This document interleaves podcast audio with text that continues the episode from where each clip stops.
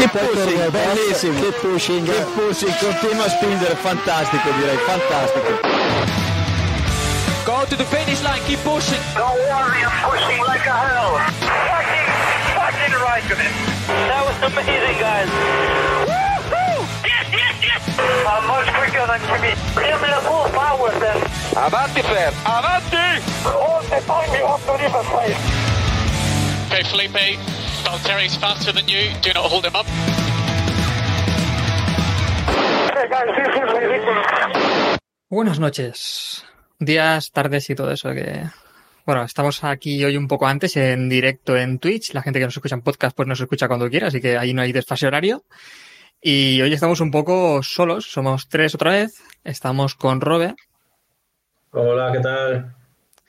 y con David, que por lo que sea David, hoy hay celebración, ¿no? Claro, celebramos un nanopodio nuevo.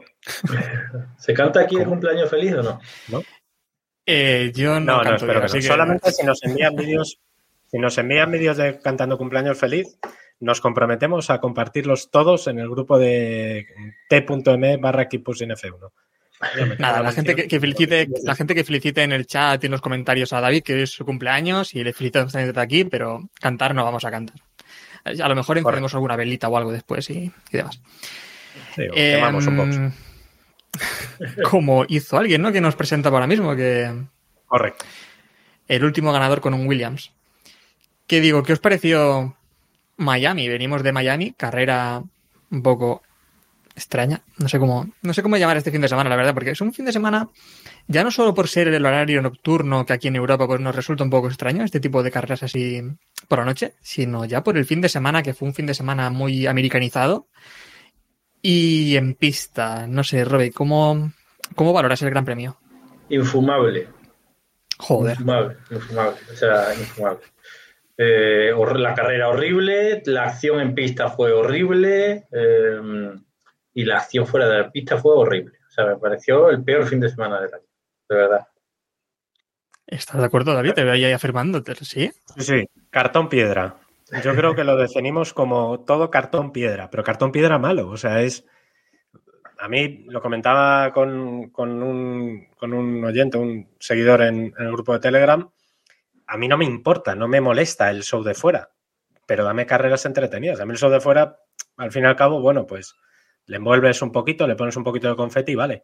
Pero es que encima la carrera fue un coñazo infumable, es que es lo que dice Robe, es que no pasó nada. O sea, no, no, no. A mí dame. Si esto, por ejemplo, pasa en Barcelona, pues dices, bueno, pues mm, vale. Pero es que en Barcelona encima no te tienes que comer el show de los VIPs, de Federer, de, de Fast and ver, Furious. de- Eh, Yo creo que Federer no es el problema en esto. Es que ni siquiera pero- la FIA. Es, es el que te sabes, pero no es el problema. Bueno, correcto. Pero que quiero decir que. la- Sí, dale, dale. No, no, que, que- que, eh, es simplemente eso, que a mí me da igual el show, pero dame una carrera entretenida, ¿sabes? Es que encima nos están vendiendo como que ha sido la enésima ma- maravilla y ha sido, mm, vamos, insoportable. Ni siquiera la FIA nos ha dado tema de conversación, que siempre en estas carreras sosillas mete la pata la FIA en algo y podemos hablar de eso. Es que nada, Correcto. nada, no ha pasado nada. Eh, me, me las he visto por la gente para por hablar de nuestra intrahistoria. Yo suelo hacer los guiones de los programas y de verdad que me las he visto y me las he deseado para hacer el guion, porque no sabía de qué hablar. O sea, no me parecía que hubiese ningún tema relevante del que hablar. Sí. Hombre, yo creo que alguna cosa. Comprobamos antes, porque nos decía, eh, Jaco nos decía en el, en, en el Telegram, T. punto, no sé qué. A ver, es más fácil poner en Keep Pushing en el buscador de Telegram y nos encontráis antes, Keep Pushing F1 y ahí salimos. Y nos decía Jaco eso, hoy, eh, que sí va a ser un capítulo más largo y demás, por haber empezado un poco antes en directo. Pero es que digo, será un capítulo rápido porque tampoco hay mucho que comentar. Sí, sí. Que ahora veremos lo que pasa después, porque al final nos liamos Claro. y. Pero en Entramos, principio. o sea, lo, vamos a contar. Entramos antes porque yo tengo reserva para cenar. O sea, quiero decir, podríamos poner cualquier otra excusa de "Da, tal, es que tenemos. No. Tengo hay que soplar, hay que soplar velas y se que entiende, soplar así que no, pasa nada. Pero bueno, es que he visto mucha gente que decía, bueno, también creo que te lo leí a ti, David, que decías el tema de adelantamientos, ¿no? Que faltaron adelantamientos. Y, y fue cuando yo dije, joder, me gusta que digáis que esto no son adelantamientos, porque lo que vimos son más que nada rebases con DRS, sobre todo los de Verstappen, ¿no? Que no había ahí rival. Y veo muchos pilotos que ni siquiera intentaban defenderse porque, a ver, saben que ¿para qué vas a forzar neumáticos? ¿Para qué vas a intentarlo si sabes que es que no te puedes defender en esta Fórmula 1 actual?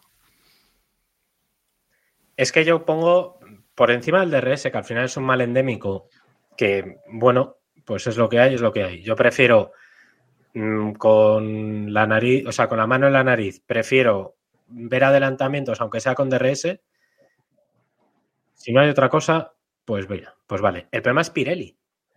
Es que este fin de semana se lo ha cargado Pirelli. Está, mm, no puedes poner esas, esos compuestos de juegos de neumáticos en un circuito que además está reasfaltado, que solamente el primer día, bueno, vimos alguna salida o tal, pero fue más por el reasfaltado que por, que por falta de agarre o por o porque los neumáticos se sobrecalentaban o tal, porque luego en la carrera es que sabes que, que, va a haber una parada y porque es obligatoria, que si no había pilotos sí, te podían haber sí. entera. Creo que era Sargent que entró a las dos vueltas o a las tres vueltas, una cosa así. Bueno, en McLaren, por ejemplo, de... metieron blandos y salieron con blandos. Quiero decir, ya con, la, ya con la idea de salir con blandos, ver lo que pasa en la salida claro. y directamente meter los duros y, y ya está. Es que eso no puede ser, tío. Es que, es que eh, yo, vamos, para mí este fin de semana se lo carga Pirelli. Yo, y, y ya van muchos que se cargan ellos, ¿eh? porque esto era tan simple como, como meterle un juego más blandito y ya está. Un compuesto más blando. O sea, una pues, gama más blanda a todos. Es que Pirelli se ha cargado la, las cinco carreras que llevamos. O sea, es que todas han sido una parada. Todas, si no, no sé si me estoy olvidando de alguna, pero creo que todas las carreras han sido una parada. Y lo peor es la impotencia de que parece que a nadie le importa. O sea, da la sensación de que a nadie le importa que las carreras sean todas a, todas a una parada, todos con la misma estrategia. No le importa a nadie, tío. Nadie hace nada, nadie mueve un dedo. Nadie le dice a esta gente, oye, haced neumáticos aptos para la competición. Es, es denigrante, de verdad. Lo de Pirelli es denigrante. No, y es que además, eh, lo decía también, Robert lo ha dicho varias veces, ¿no? Que al final nos gusta mucho Verstappen porque es un fuera de serie, pero es que no nos divertimos con sus remontadas porque es que lo, de, lo del domingo yo no, ni siquiera lo considero remontada. No, no. Es que creo que nadie. Y con una remontada como esta, joder, se suele estar más contento. Y yo vi a los mecánicos, por ejemplo, como un día más, ¿sabes? Un día más es, en, la, en la oficina. Es Le Mans, es, es un, el Toyota saliendo último porque la ha liado en la clasificación y adelantando a coches que son más lentos y ya, o sea, sin más, sin ningún interés, de verdad. Es, es vomitivo, eh, de verdad. Lo siento, pero es que es vomitivo la palabra, tío. Esto no es la Fórmula 1. Y no, mira, sobre todo porque que... además, porque además es que si, si vemos lo que pasó el sábado, que al final fue, en fin, pues un que podemos comentarlo si queréis. Otra vez volvemos al debate de si debían haber penalizado a Leclerc por provocar una bandera eh, roja y impedir, por ejemplo, la pole de Verstappen, que es más que probable que lo hubiera conseguido, o por lo menos que la hubiera de debatido. Eh, yo sabía desde el primer día, desde el sábado, que Verstappen, como muy poco, iba a hacer segundo. Y, y sí, es que la clave estuvo, es que la clave estuvo en, además es que la estrategia ni siquiera fue arriesgada medios, tiras con medios hasta lo que duren, pones duros y sabes que vas a estar, o al revés, perdón, tiras con duros hasta que se, se bueno, pues ya decidas que te, puede, te da el margen para tener medios y sabes que como vas a tener mejores neumáticos que Pérez, le vas a poder adelantar. Si no es y por mira, DRS, va a ser por neumáticos. No, y es que mira que además tuvimos una parrilla movida por la roja esta que provocó Leclerc en Q3. Además, Verstappen hizo también un fallo en su primer intento eh, de Q3 que ponía a Pérez en una buena posición ahí en la pole. Joder, yo pensaba que se llevaba la carrera, ¿eh? Visto lo, visto lo que vimos en Bakú, yo, le, yo apostaba por él como ganador. Y Verstappen saliendo tan atrás, no confiaba yo tanto en su remontada. Sabía que iba a quedar al final segunda, en segunda posición al menos, pero vamos. Eh, lo que hizo yo no lo esperaba y, y este es lo que dice Roy. Creo que empastra bastante la, la Fórmula 1, la deja bastante mal. Eh, a mí lo puse en Twitter que lo, lo, que más me molesta y lo que más me deprime de la Fórmula 1 es ver a coches dejándose adelantar. O sea, no, no son doblados, pero, pero se dejan adelantar porque les, les conviene dejarse adelantar. O sea, tampoco les culpo. Les viene bien para su carrera dejarse adelantar. La Fórmula 1 no puede permitir llegar a un punto en el que a un piloto le viene bien dejarse adelantar. Eso es tristísimo para la imagen de la Fórmula 1 y te lo venden como si fuese un adelantamiento. No es un adelantamiento. O sea, no hay batalla, no hay ninguna batalla en pista, es Le Mans. Se ha convertido en Le Mans y las 24 horas de Le Mans son muy míticas, pero son muy aburridas, o sea, digamos la verdad. Y esto se ha convertido en Le Mans. Es que además, eh, bueno, Cuando, cuando vimos en la salida que Verstappen salía con neumático duro, eh, yo en el grupo de Telegram dije, Red Bull la ha cagado, porque con el duro que se supone, según Pirelli, iba a ser un segundo más lento, digo, no, no hay nada que hacer, aquí Red Bull la ha cagado. Después es verdad que, bueno, pues parece que me equivoqué bastante, pero eh, no sé, hubo, hubo, un momento incluso que dije, Pirelli se ha equivocado pintando el neumático y eso que lleva Verstappen es un, es un neumático medio. No, no es posible que, que, que, bueno, después también se ha intentado explicar que era por la lluvia que hubo antes de la carrera, que limpió la pista y eso hizo que, bueno, que al final creo que la apuesta, la mejor apuesta era salir con duro, por lo que vimos. Pero. Sí. Yo creo que Verstappen, el, el, lo de Miami, le pinchó el globo ya a Pérez. O sea, si alguien tenía dudas de que podían estar a un nivel parecido y tal, es que lo que pasó en Miami fue un baño. Fue un baño absoluto de dejarle claro a Pérez que salvo en tres o cuatro circuitos, Verstappen manda y va a hacer lo que quiera. No, además es que está claro, ¿no? Porque yo creo que la forma en la que le adelantó, o sea, yo creo que fue casi muy significativa, muy, eh, no sé, un síntoma, ¿no? De lo, que, de lo que va a pasar este año, que va a ser, mientras Verstappen quiera, a poquito que tenga, ya no digo ventaja, eh, me refiero en igualdad de condiciones o en de neumáticos, etcétera, sino a poquito que estén iguales, es que Verstappen va a estar siempre a un nivel superior. Porque además hay una cosa que está clara. En el momento en el que tú ya ves cómo Verstappen sale, que tú ya ves que creo que era en la vuelta 4, ya estaba rondando el quinto puesto, sexto puesto, saliendo noveno. O sea, es que tardó nada, tres vueltas, cuatro vueltas en estar ya en zona de podio o, peleando por el podio. Eh, es que ya sabías que iba a estar ahí. Pérez ni siquiera le hace amago. Es que a mí lo que me preocupa es que ni siquiera le hizo amago. Porque en otras circunstancias sabemos que Pérez, joder, le hubiera ratoneado un poquito, tal. Y es que ni siquiera tuvo que tirar Verstappen de DRS. O no demasiado, ¿sabes? O sea, no hubo que, que sacar ahí. No, no, con la diferencia tenía... de neumáticos es que tampoco estaba perdido también. Es decir, que ya no viene. Por eso es que. Bueno, y por ritmo, no, porque o sea, es que ya desde el, desde el viernes ya demostró sí, sí, Verstappen que estaba un nivel por encima de, de Pérez en este circuito. Sí, sí, sí, Decía Alonso, no sé si os acordáis de cuando estaban en el, en el podio, que le vaciló Verstappen a. Alonso y dijo: ¿En qué vuelta decías que te iba a cazar? En la 25, ¿no? Creo que fue en la 14. Es que es un resumen de la situación, entonces.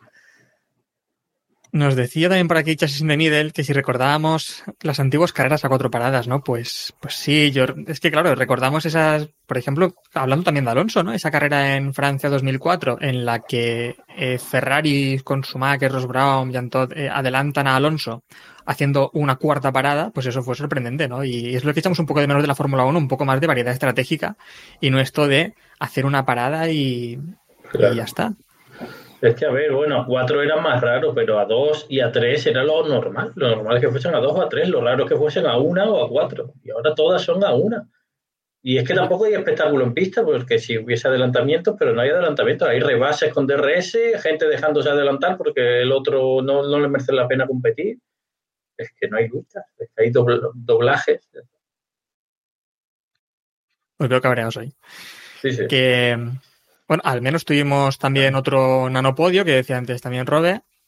Otra vez en la que Alonso suma 15 puntos en un gran premio, porque, bueno, vi el, el, dato, ¿no? Y en todos los grandes premios de la temporada ha sumado 15 puntos, incluso en Bakú, que hubo también sprint, pero da igual, porque la suma del sprint y la carrera, pues, son también 15 puntos. Así que, bueno, ya está decidido a sumar siempre. Estás ahí sumando, ¿no? En, y sobre todo también en estas carreras normales en la tercera posición, que no se baja de, del podio. ¿Qué os pareció la carrera de Alonso? A mí me pareció un fin de semana acojonante otra vez. O sea, es que, es que no parecía que lo fuese a hacer. Y es verdad que tuvo suerte del accidente de Leclerc en la clasificación que le permite salir segundo, pero también la vuelta que hace con neumáticos usados. O sea, es que es brutal la vuelta que hace con neumáticos usados. Entonces, no creo que sin el accidente de Leclerc hubiese salido mucho más atrás, ¿eh? De donde sale. Entonces, no sé, es, es, alucinante, es alucinante cómo tiene la habilidad de sacarse los resultados.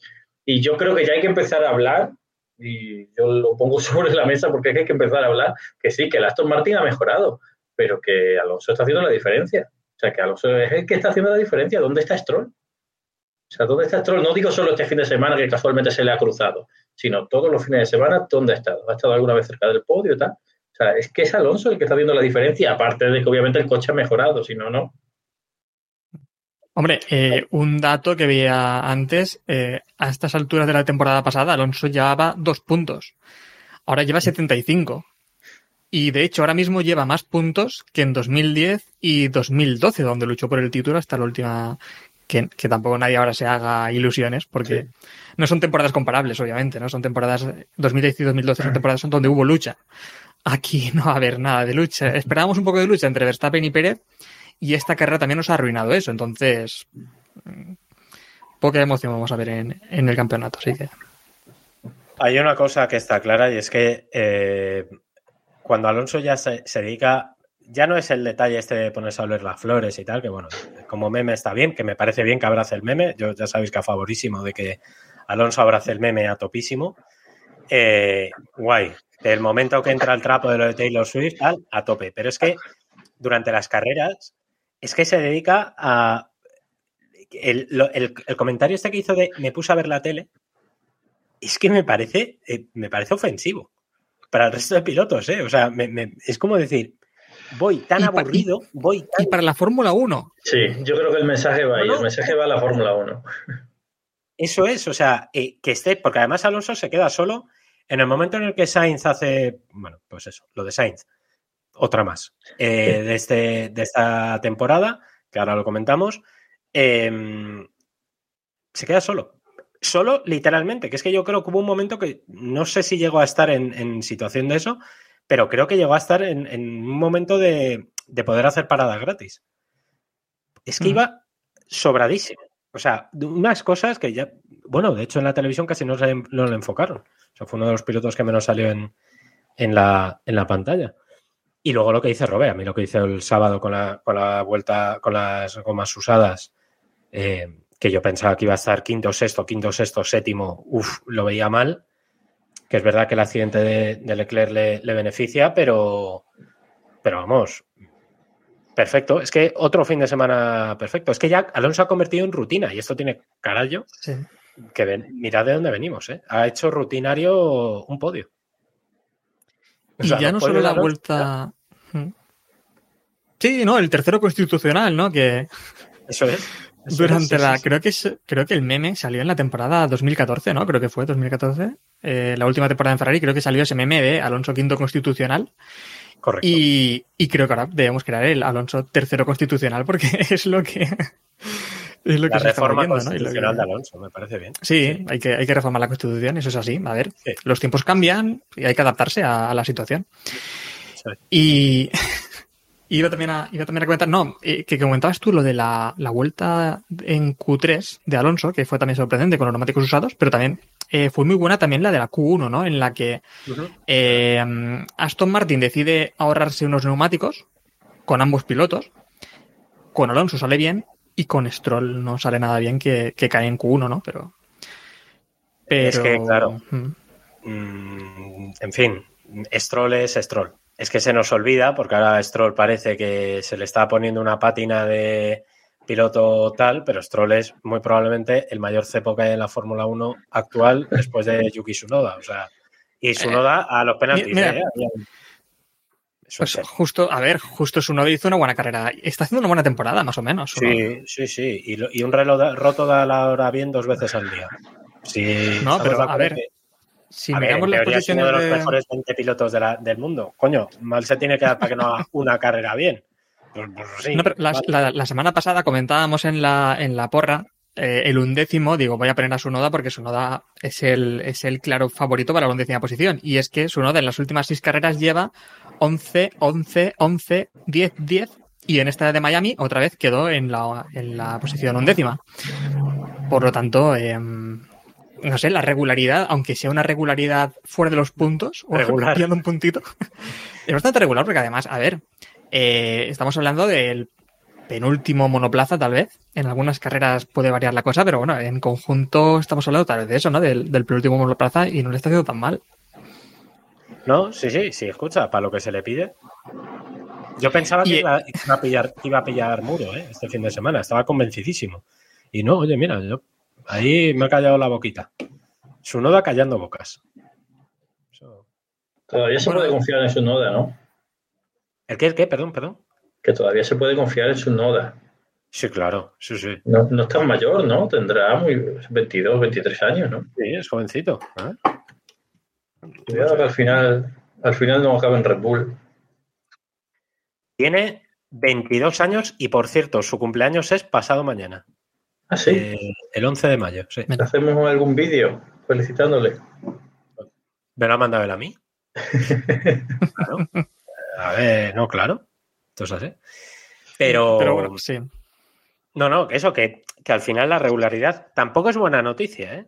Que estemos viendo tanta regularidad. Llevamos cinco carreras, una de ellas sprint, y si os dais cuenta, tampoco ha habido grandes variaciones. O sea, no hemos visto de repente, pues eso, a Sunoda cuarto y en la siguiente duodécimo. Tampoco hemos visto a Gasly cuarto y en la siguiente undécimo o, vigésimo. O sea, la estabilidad que hay ahora mismo en la parrilla tampoco es buena. Hay lucha, es verdad que hay lucha en pista del tercero para atrás, o del segundo para atrás si queréis, pero más o menos hay una estabilidad en la parrilla que a mí me resulta preocupante para, para lo que va a ir adelante, ¿no? Porque si esto, si en las primeras carreras ya estamos viendo esto, cuando empiecen a llegar las evoluciones, más o menos van a ir en la misma línea, salvo que Haas caerá, Williams caerá más, en fin, lo de siempre. Aston Martin vamos a ver. Mm, es que hay poquito, poquito. Nos dicen en el chat, Rebebedor, que al menos se puede confiar más en su noda que en escombros. Tienes escombros. Hombre, Ah, sí. buen mote para De Breeze. Ah, ah, vale, no lo había cogido. Buen, buen mote, nos gusta. Sí, Sí. Es que los mensajes encriptados hay gente a la que le gusta mucho. Sí, no, sí, sí, sí. No, no, yo o lo no- que sea. Que la liada de fin de semana, que tú hablabas también, David, antes de accidentes el viernes, el sábado, también tienen un nombre propio, ¿no? Los accidentes en viernes y sábado, que fueron los de los de Leclerc, ¿no? Que Bueno, ¿qué ha tenido un fin de semana también para olvidar, porque eh, si no me equivoco salía séptimo en la clasificación. Estuvo luchando toda la carrera con fue con Magnussen, ¿no? Y al final terminó también séptimo, que no obtuvo nada. Y mira que yo esperaba una remontada de. Te digo una remontada histórica de Leclerc hasta el podio, pero joder, al menos adelanta alguna posición, al menos sexto, quinto, yo qué sé, pero no hizo una carrera horrible, ¿no? Sí, y no se justifica todo por Ferrari. ¿eh? También te digo que lo de Sainz tampoco se justifica todo por Ferrari. Pero los errores de este fin de semana, lo que hace la clasificación es. mm, o sea, imperdonable. Literalmente imperdonable. O sea, yo soy. Va a ser, le cojo de la pechera y le digo, ¿qué carajo estás haciendo, chico? ¿Qué estás haciendo? Porque se va solo en una vuelta lanzada que además no tenía no, no, tenía todavía que, que demostrar que podía estar un poquito más arriba. En un sábado que además Ferrari va más o menos bien. Chico, y la lías. Y tiras todo el fin de semana. Entonces, Mira que Samu ya, de las pocas veces que ha venido por aquí, hay, hay No, no. gente por aquí que hay gente por aquí que no sabe ni quién es Samu. eh, nos soltó ya eso, ¿no? La burbujita Leclerc y joder, es que al final No seáis así con él, hombre. Eh, no, es verdad que este fin de semana es muy difícil de justificar, sobre todo lo del domingo. Porque, bueno, a mí que se la pegue el sábado yendo a buscar la pole y tal, bueno, no me importa tanto que arriesgue se la pegue y ya está. Pero lo del domingo no tenía ritmo, no tenía velocidad, perdió posición con Magnussen, estaba delante de Magnussen y le adelantó Magnussen.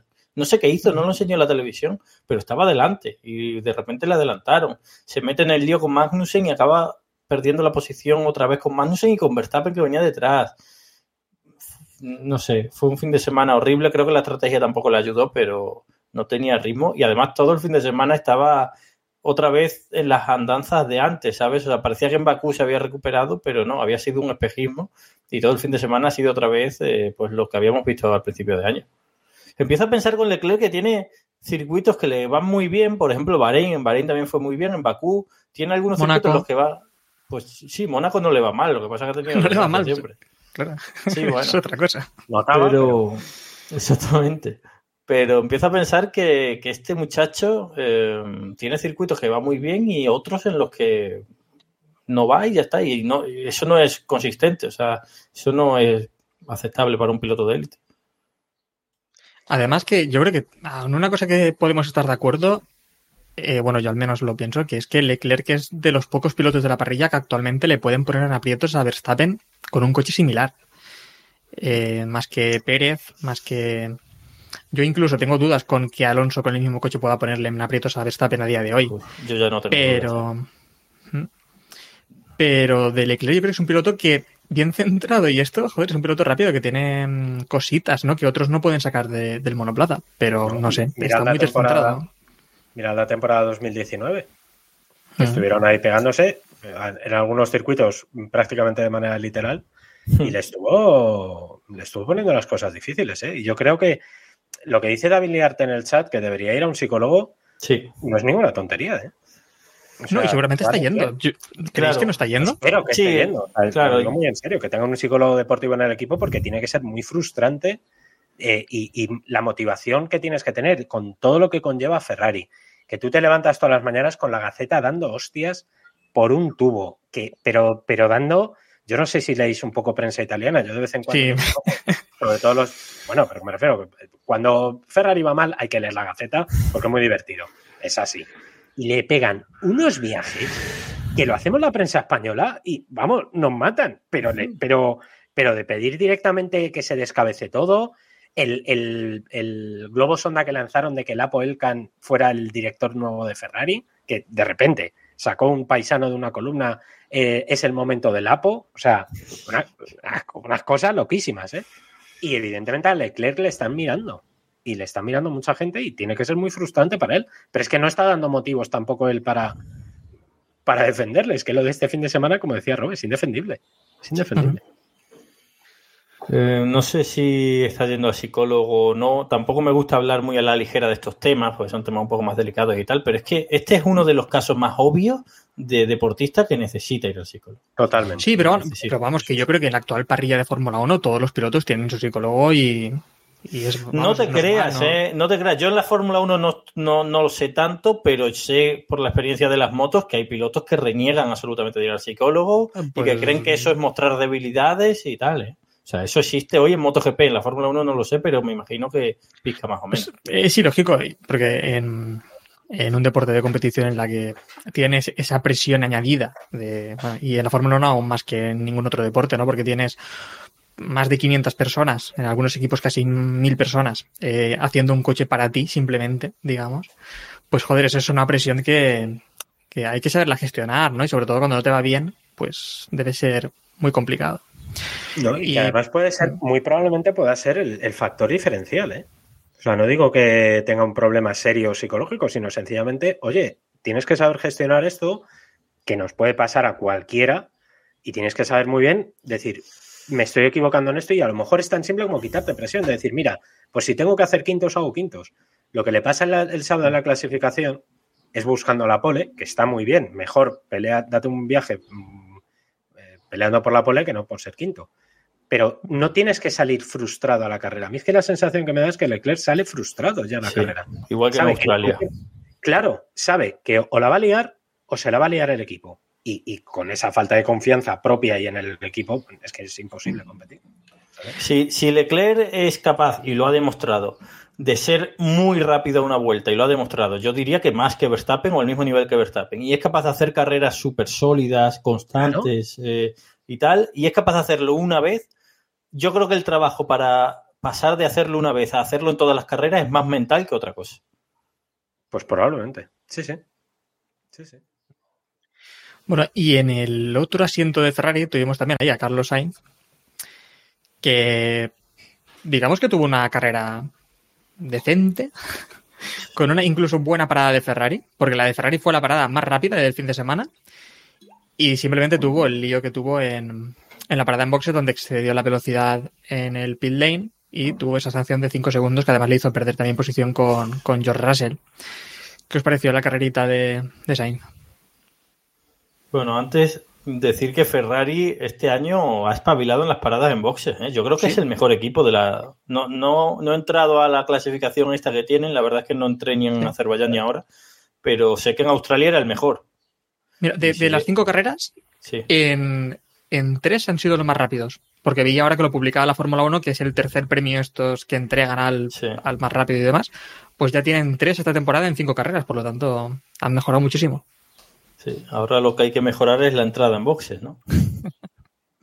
pero no, pero en sí, el fin de semana de Sainz está bien. O sea, eh, después de lo de Bakú, era importante no caer en esa dinámica otra vez eh, al estilo 2022 y yo creo que lo ha esquivado y ha hecho una buena carrera, eh, un buen fin de semana. La pifia esa de, de la cagada esta, que al final tampoco le ha costado mucho, pero, pero bien, ha estado en su sitio, ha estado donde, donde tiene que estar. O sea, corriendo así y, y viendo a Leclerc eh, a la deriva, a lo mejor hasta acaba el año delante de él otra vez. Yo tengo que ser un pelín más crítico con, con Sainz por...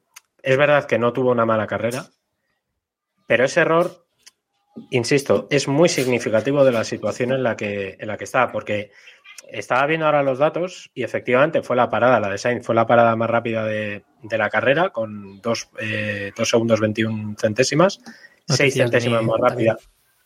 No, sí, sí, sí, coño, que estaba mirando los, estaba mirando las comparativas, ¿no? La siguiente fue la de, la de Pérez con 2.27 y la siguiente fue la de Piastri con, con 2.31. Para medir, por ejemplo, Aston Martin, la de Alonso fue la décima parada más, más lenta. O sea, más rápida, perdón, con 2.78. No es el punto fuerte de, de Ferrari, pese a lo cual, aunque yo creo que la estrategia tampoco tenía mucho más que hacer, porque tenían muchísimos problemas de degradación y, y, y demás, yo creo que no puedes fallar. Porque el problema es que ya, aunque no te cueste, primero, no le cuesta nada porque por el devenir de la carrera, al final el que venía detrás, que era eh, Russell, no le caza. No, perdón, eh, Russell no, Hamilton no le caza. Eh, pero ya sales, ¿sabes? Ya, te, te- ya es un factor que tienes que estar midiendo que no te permite pelear por, por, por la posición que tú quieres, ¿no? No puedes fallar, porque además el problema es que ahora mismo Ferrari está en una situación en la que a la mínima que no salga las cosas perfectas, y en este caso no han salido, mm, ya, ¿sabes? A poco que falle algo, ya el coche, se- ya el barco se va al carajo. Dicho de otra manera. Entonces, A ver, sí que fue interesante el undercut que le lanza Alonso, que es lo que tú también comentabas, que no sé si es más por intentar el undercut o porque los neumáticos también le iban ya. Vio también yo la creo que era un poco, un poco de todo, le sale bien, perfecto. Pero luego tú crees que sin esa penalización, ¿tú crees que Alonso no hubiera podido pasarle en pista otra vez? Sí, yo creo que sí, porque Alonso tiene más ritmo. Alonso tiene el segundo coche, claramente. Bueno, de hecho le pasó, ¿no? Bueno, claro, Ah, también. bueno, claro, claro, es verdad. Sí, sí, Sí, antes de cumplir la sanción, por lo tanto, sí. claro. Entiendo que tampoco se defendió mucho Sainz porque sabe que tenía la posición perdida. Pero mm, visto No. lo visto, es que tampoco hay defensa posible aquí, ¿no? No, Pues sí le pasó hasta Russell en pista. O sea, Sainz cayó tanto que le pasó Russell también en pista. Sainz iba tercero cuando sale de boxes delante de Alonso y de Russell y acaba detrás de ellos sin sanción. Sí, sí, sí, sí, sí. Que digo, oh, sí, perdón. No, digo que, que eh, Sainz ahora mismo tiene, está en una situación, en la pelea que tiene con, con Leclerc, está en una situación ventajosa. ¿eh? A mí eso que, que lo que comentaba Robert me parece muy interesante, que quizá ahora debería centrarse en volver, digamos, entre comillas, a 2020 y que su pelea sea con Leclerc. O sea, no obsesionarse, que quizá también es, es un problema que puede tener, no obsesionarse con conseguir grandes resultados, sino primero la pelea con Leclerc. Y si tú a Leclerc le tienes controlado, ese golpe de confianza ya te puede motivar a decir, bueno, pues vamos a intentar dar un paso adelante y estar mínimo, mínimo a la altura donde está pues Alonso con el Aston Martin o, o los Mercedes o... Por cierto, sí, perdona, Robert, sí quieres decir. algo? No, no, iba a decir eso, que, que al final la frase esa manida de que el que te da de comer es tu compañero de equipo, es verdad. Es verdad. Eh, y si Sainz es capaz de presentar que le ganó a Leclerc en 2021, que ya lo tiene, y ahora que le ganó a Leclerc en 2023, ese es el mejor currículum posible. Porque encima. Leclerc es un tío reputado, es un tío con nombre dentro del pado. Ese es el mejor currículum posible. Entonces, yo a, Le- a Leclerc le veo mucho más talentoso que Sainz, pero Sainz le veo mucho más centrado que Leclerc y mucho más consciente de dónde tiene que estar. Leclerc eh, se pirra por ganar una carrera cuando a lo mejor no puede hacerlo y se le olvida que el que le tiene que ganar todos los días es a Sainz, como ha demostrado Alonso durante 10 años con coches de mierda, machacando constantemente a sus compañeros de equipo, para no además- poner esa mancha Mm. en el- su currículum. En eso además me está recordando Leclerc al Sainz de la temporada pasada, donde también lo vimos un poco así, ¿no? Con, con muchos errores, como muy descentrado y muchos fallos, ¿no? Y el meme este de que, de, de que Sainz se va a la grava, ¿no? En esta temporada está siendo también... Está siendo Leclerc el que está cogiendo muros y el que además es que es que se le vio muy mal durante la carrera. También se quejaba él mucho por radio de que no tenía estabilidad en el coche, de que, que vamos también a ver hasta qué punto también eso es cosa del Ferrari de los, o del control que tienen de los neumáticos o algo, porque es que se le vio muy fallón a, a Leclerc, que estaba horrible. Ujú.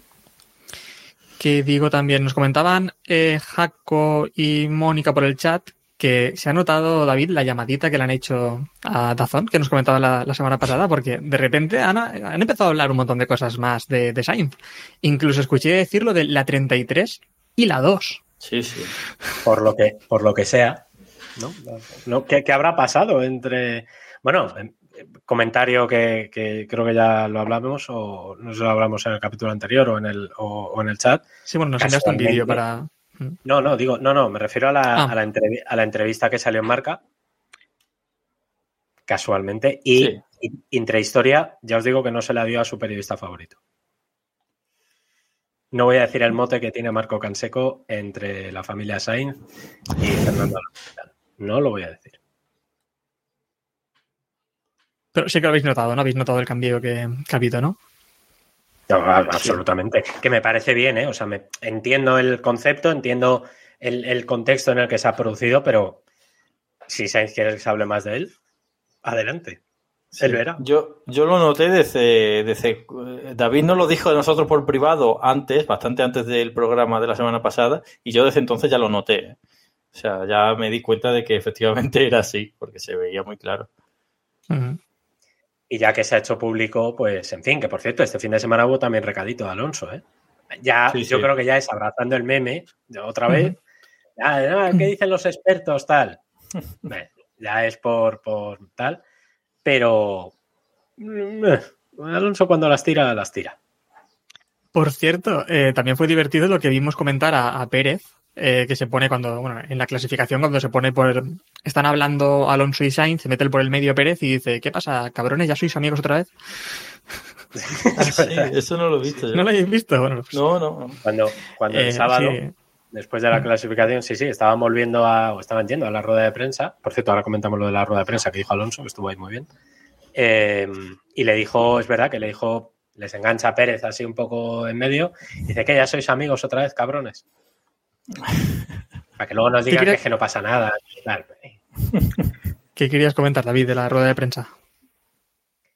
No, bueno, que eh, momento político de Alonso casi, o, o momento Ah, vaya, sí. reivindicativo, Lo, de- lo del castellano, que me pareció genial y que me pareció eh, que esto es una cosa, por ejemplo, que an- antes se hacía. Yo no sé si es que ya no se hace o, o no le he pillado yo esa percepción. Antes los pilotos contestaban en, en inglés, que es el idioma, no sé por qué, oficial de la Fórmula 1. ¿Vale? Bueno, lo acepto. Inglés por lo que idioma sea.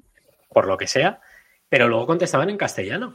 Y es que ahora ya ni siquiera, antes, ahora ya en las ruedas de prensa, antes yo por ejemplo estaba en un par de ellas de, Gran Premio y te dejaban preguntar en castellano, no pasaba nada, se traducía, luego llegaba el traductor, traducía y, y- ya está. Y en este caso, por ejemplo, viene muy bien, joder, este fin de semana que era evidente que tenían que hablar los tres pilotos en castellano, joder, tienes a tres hispanohablantes, ¿dónde carajo está el Instituto Cervantes en estas sit- situaciones para no cagarse en todo? O sea, que tenga que ser Alonso el que diga, oiga, déjame contestar en castellano y voy a contestar en castellano a pregunta de Pedro Fermín Flores, pues no sé. Nos lo dice también Juan Muñoz, ¿no? Que actualmente lo que se hace es en el Drive Spray es cuando se deja a los pilotos hablar en su idioma también, poco para el público, ¿no? Y demás. Sí, pero antiguamente se hacía la rueda de prensa después del ¿Verdad? podio, hablaba cada uno en su idioma. Sí, sí. Eh, lo que pasa es que ahora esa rueda de prensa se suprimió y se hace directamente en el podio con el, el que tienen allí haciendo las preguntas y eso se ha, se ha borrado, sí. Sí, que en este, en este caso fue Johnson Button, ¿no? El que Sí. hizo las entrevistas. Eh, pasando de equipo, uh, hay un equipo bastante divertido esta temporada. Creo que durante toda la temporada nos vamos a divertir muchísimo con ellos, que es Alpine. Sí. Eh, um, eh, pues una cosa, a ver, buena carrera de Alpine esta, ¿no? En Miami. Sí. Más o menos en clasificación fueron bien, joder, han sumado puntos, que hacía dos carreras que no sumaban puntos. Sí, sí, la mejor del año. Han acabado octavo y noveno. La mejor carrera del año. Es que es ridículo. Yo debo decir que me sorprendió Ocon en la carrera, porque si os acordáis en los libres, eh, Alonso se encontró con Ocon y dijo lo de, "Buah, los libres son el momento de Alpine, no sé qué. Eh, y luego dio la casualidad de que Alonso se volvió a encontrar a Ocon en carrera, lo tuvo que adelantar porque Ocon alargó su parada y tal. Y yo digo, ya verás, ya verás como Ocon aquí lía alguna. Y no, estuvo bastante caballeroso, me sorprendió. Tampoco podía hacer mucho más, que no, que, que no fuese muy obvio, pero bueno. Claro, es que no, sin comprometer su carrera era imposible que hiciese algo, por lo tanto. No, pero vamos, es divertido ver, es divertido ver a, a Alpine eh, aho- ahondando más en la herida, o sea, en plan de, bueno, venga, pues la hemos cagado, vamos a intentar salvarlo. Y no, se enfangan aún más, se, meten más en el barro. Gasly está haciendo una temporada de mierda, literal, o sea, mm, es bastante incuestionable que está siendo, para a mi, a mi parecer, ¿eh? creo que está siendo bastante decepcionante. Yo le pensaba que iba a estar por delante de Ocon, bueno, o por lo menos ahí, y no lo está. Y, y bueno, lo que dijo Lauren Rossi de que es un equipo de que se esperaba, que no esperaba ver un equipo de amateurs como está viendo, a lo mejor tenía que mirarse en el espejo, ¿no? Que es el primer amateur que está demostrando cómo no gestionar un equipo. Porque si las cosas no funcionan, haz que rueden cabezas. Sí, a ver, no yo a- también he dicho eso en alguna ocasión, y es que eh, Lauren Ross al final utiliza a Schaffnauer como escudo para, para, no, para que no se note su inaptitud, pero a ver, en realidad, eh, el tema de los pilotos parece que fue cosa también de Lauren Ross en la temporada pasada. Estamos echándole muchas veces la culpa a, a Schaffnauer, porque también es que es ridículo a veces los comentarios que hace, ¿no? Pero Correcto. el, el que gestiona y el que debería poner ahí orden es Lauren Ross y no hace tampoco nada. Ha sido también divertido, Robe, ver cómo se defiende, ¿no? Schaffnauer también de estas críticas de donde le llamaban amateur. Sí, ¿qué, qué dijo? ¿Qué dijo? Recuérdamelo, que se, son tantas cosas que se me van. No, bueno, no recuerdo cómo decía, pero vamos, decía, respondía a esas críticas, ahora lo leemos también, respondía un poco a esas críticas. ¿Sabes qué pasa? que Que de las declaraciones yo normalmente es que es que me dan una pereza las declaraciones de esta, de este tipo de gente, que se me van de la cabeza. ¿eh? Nada, ahora, ahora lo buscamos también a ver lo que, qué era lo que exactamente decía, pero era un poco, pues, eh, defendiéndose de, bueno, decía también eso, que leer algo así en el papel que no nos presiona más. Sí. No sé, yo al PIN le veo muy... Yo cada vez le veo más pinta de, de que se piran de la Fórmula 1. No se van a pirar porque, porque lo tienen firmado. Entiendo que por eso no se van a pirar. Si no, ¿para qué firmas nada? O sea, si tu intención es, es pirarte, no firmas nada hace dos meses. ¿no? Pero, pero la pinta es esa. O sea, la pinta es de equipo, desguace, de, de gente que se pira, no sé. Mira, esto es también lo que ha comentado, por- que dice, dice, dice, perdón, David. Eh, cuando le han preguntado sobre esto, ha dicho que no tiene ni idea, tendrás que preguntarle a él. Le preguntaré eh, el próximo fin de semana y que estuvo tan ocupado que no he tenido oportunidad de discutirlo con él. ¿Se veía aquí separación en Alpine? ¿O alguien ya está diciendo para lo que me queda en el convento, pues tal?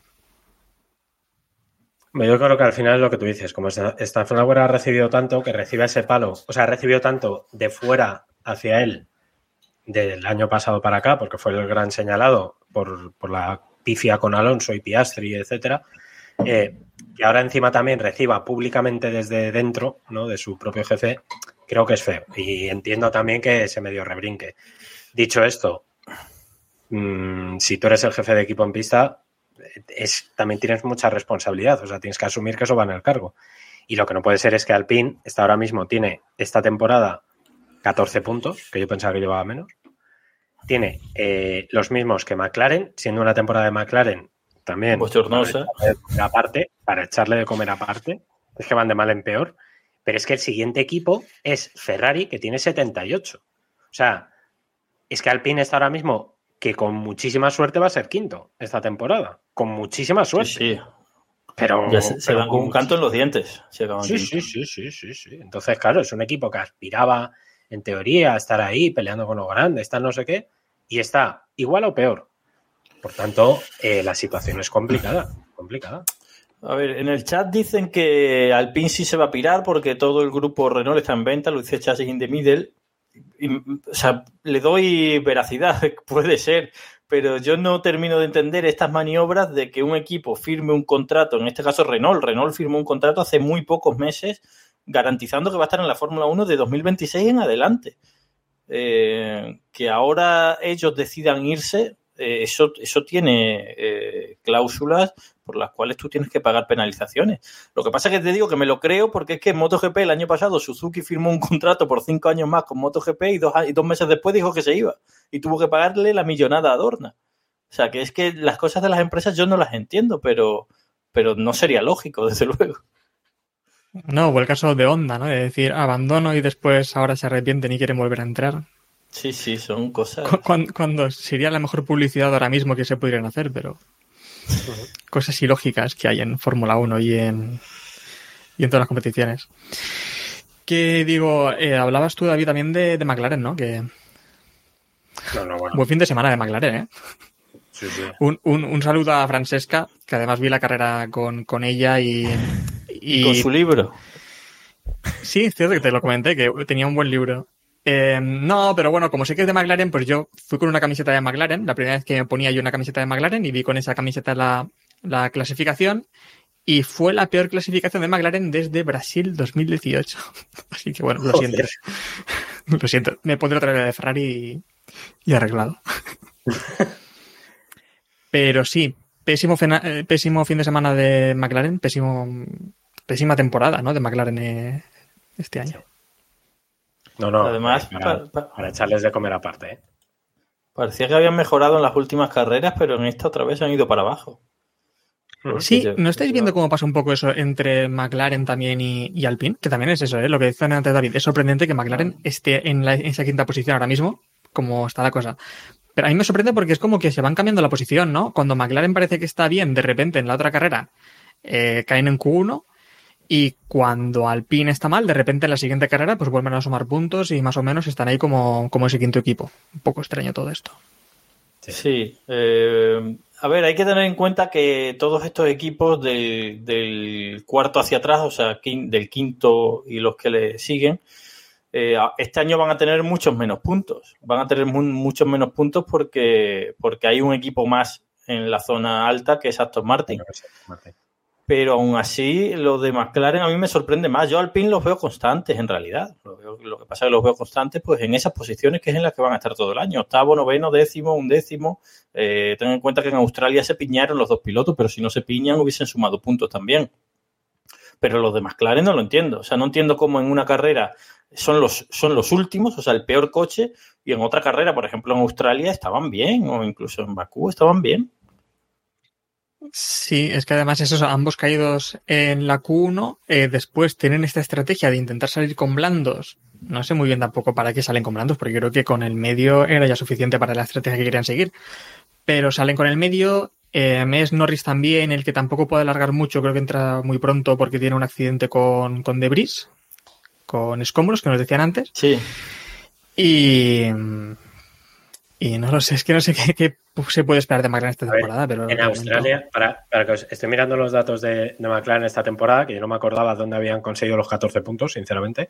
Eh, 12 de ellos los consiguen en Australia. Y ya. Sí, sí. Y, y luego dos puntos en Azerbaiyán. O sea, quiero decir que Gerlach tuvieron una carrera que sonó la flauta, de, de estas que te salva la temporada y ya. Y no puede ser, tío. Estamos hablando de McLaren, ¿sabes? O sea, que es un Sí, equipo. pero que si tú te estar- fijas, si te fijas en Azerbaiyán, por ejemplo, eh, Lando Norris acaba noveno, que son esos dos puntos, pero acaban los ocho grandes. O sea, los ocho que llevan Claro. un buen coche acaban y él es noveno, o sea, él es el primero del resto. O sea, en Azerbaiyán eran los primeros del resto. Y en Australia estaban ahí, ahí con Alpine siendo los primeros, segundos del resto. Pero es que ahora llega eh, Miami, son el último equipo, son el peor equipo de la parrilla de repente. Sí, sí, sí, sí. No, hay cosas que no, no tiene, no, no, no sé, es, Y es preocupante, ¿eh? porque además yo no sé, McLaren ahora mismo eh, económicamente creo que no andan muy allá, ¿no? Si no me falla la memoria, andaban también de, de jaleo. Sí. Y, y si, si se van a.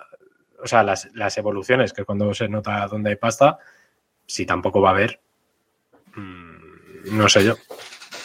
La Williamización de McLaren, podríamos decir. Sí, es un buen Sí, concepto. o, o la minardización. Joder. Tampoco es eso, joder. Bueno, bueno. que, bueno, sí, tienen, sí. te- tienen más pasta, joder. No tienen que arreglar micros con, con cinta aislante, ¿sabes? Están- Y lo bien que va. que iba a decir. Eh, no, volvemos un poco al fin de también el fin de semana en Miami. Eh, todo el bochorno que vimos alrededor del, del circuito, ya no solo en la carrera, porque la carrera, como ya hemos dicho, fue también bochornosa para algunas cosas, ¿no? Por esto de estos temas también de Pirelli, del DRS, pero joder.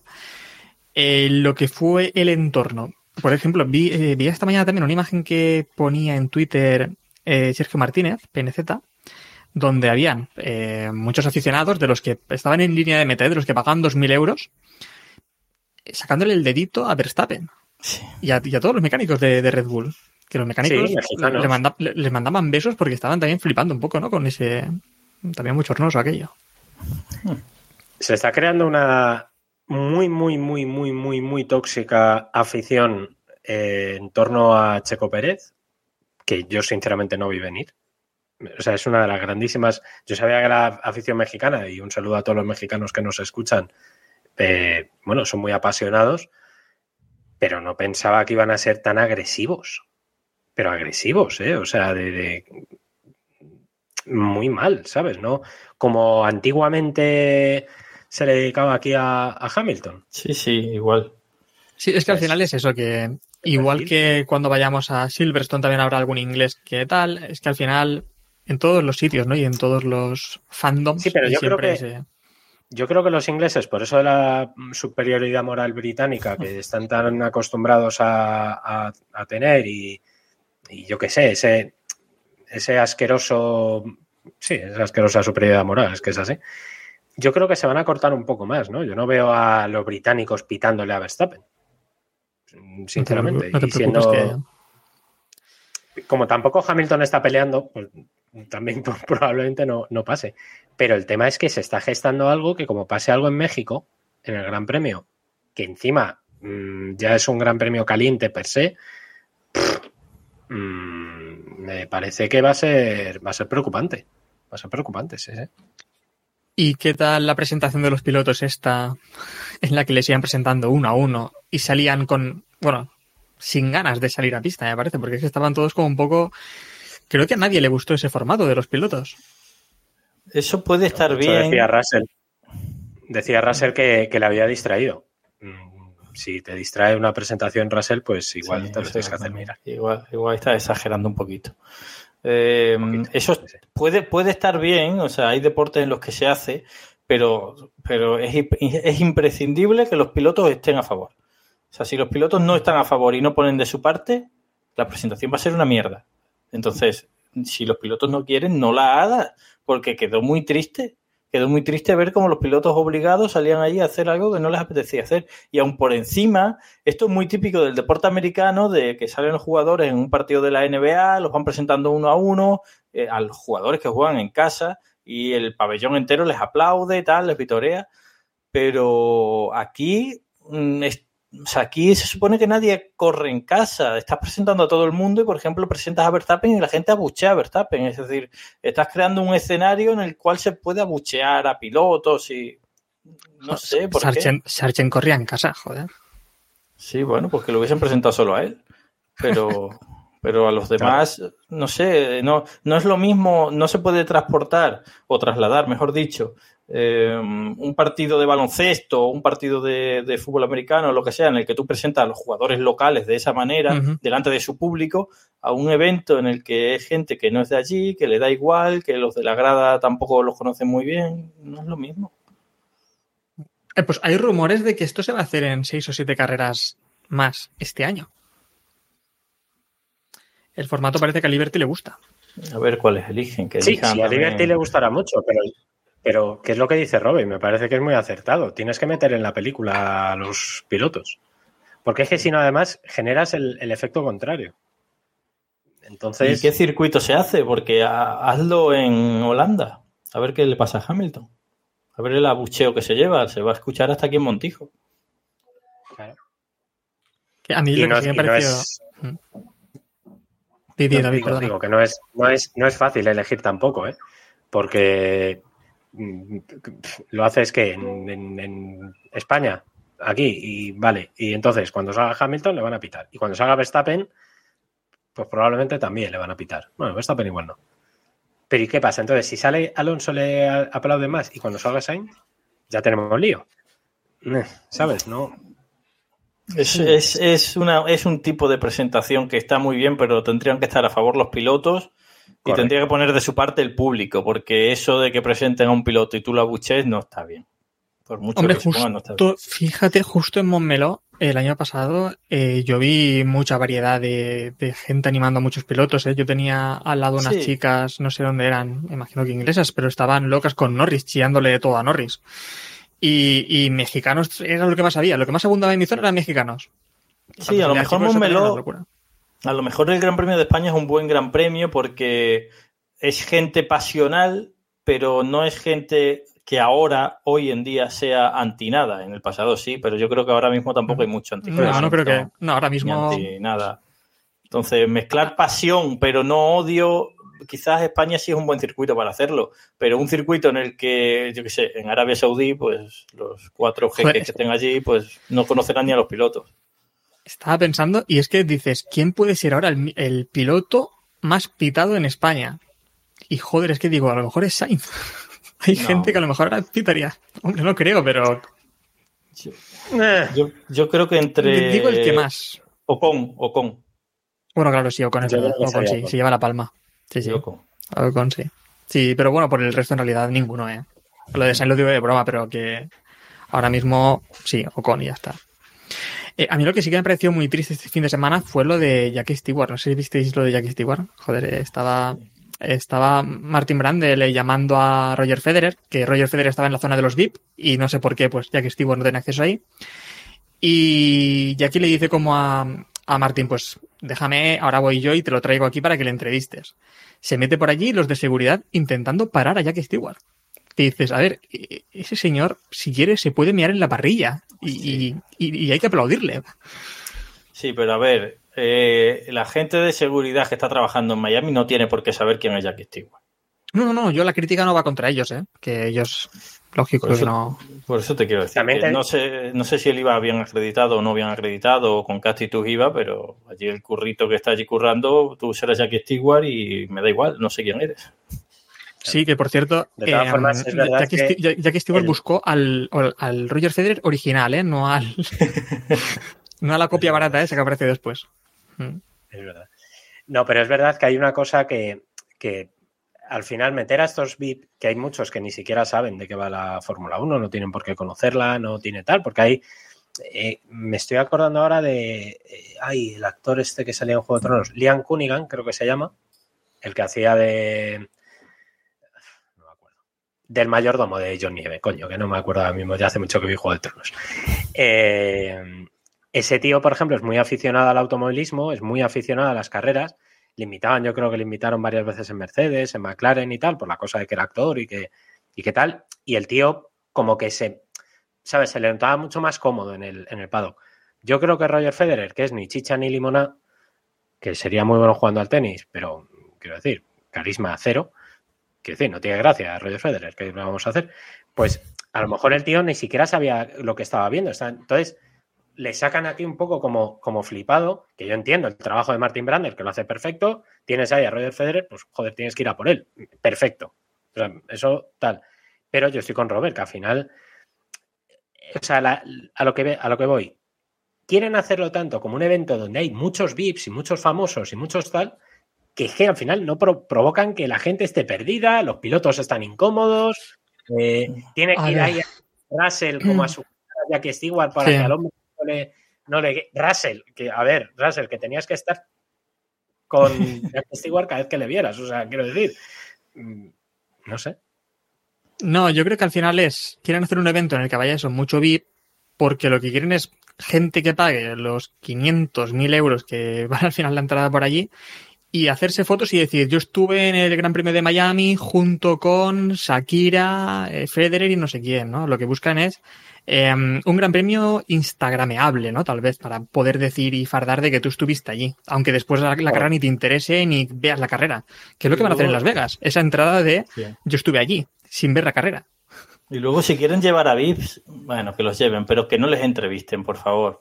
Porque es que la, misti- la, la mística es que, bueno, está ahí el VIP y parece que ha ido allí a ver la carrera y que le interesa mucho, pero ya cuando la entrevistas, aunque la entrevista sea de 15 segundos, ya se nota que se la suda la Fórmula 1. Entonces no le entreviste, porque es que ni ninguno se esforzaba ni siquiera en disimular que le daba igual la Fórmula 1. Sí. Ujú. De hecho, la aparición de Shakira, y esto, perdón, mm, tengo que. mm, ¿Hay, este hay ping pushing aquí? Hay un poco de ping pushing, sí. Esto es una petición de tu mujer, Héctor, y ya sabes que yo a tu mujer no le puedo decir que no a nada. Eh, Shakira y Hamilton cenaron juntos después del Gran Premio de Miami. Y aquí lo dejo caer. Haz la comparación, David.